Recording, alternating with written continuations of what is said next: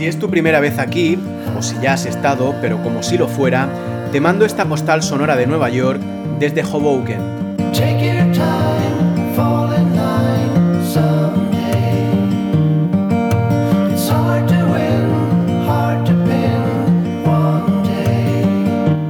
Hoboken es la cuna de Frank Sinatra. En cada rincón de esta ciudad resuenan los ecos del New York, New York, el himno oficioso de la ciudad, musitado por su vecino más ilustre. Cualquiera puede tararear sus acordes universales. Cruzar a este lado del río, ya en Nueva Jersey, es un gran plan para el fin de semana. Desde su paseo marítimo tienes unas vistas hipnóticas de los rascacielos de Manhattan. No es la típica estampa que hay desde la orilla contraria del Hudson, sino una nueva perspectiva muy poco conocida. Además, cambias de estado, que es como cambiar de país, pero sin pasaporte. Los helicópteros sobrevuelan el río.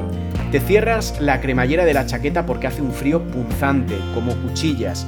Es más intenso ante la ausencia de edificios que te resguarden de la humedad.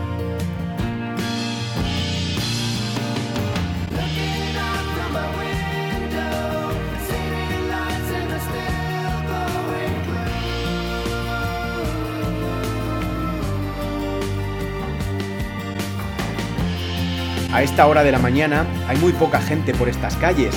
Pasas junto al Empty Sky, el monumento que recuerda a las víctimas del 11S en Nueva Jersey. Dos muros idénticos avanzan paralelos, dirigiéndote la mirada a la zona cero. Al otro lado del río está el lugar en el que tanta gente perdió su vida. Da igual que el tema cha con vainilla que acabas de comprar en el Starbucks por el que has pasado esté ardiendo. Das intensos sorbos intentando borrar tu nombre del vaso. Mejor esto que aquellas tazas con frases ñoñas de autoayuda. Quizás no sea obligatorio ser tan feliz como ordenan los sobrecillos de azúcar de las cafeterías. Con ser ya es suficiente.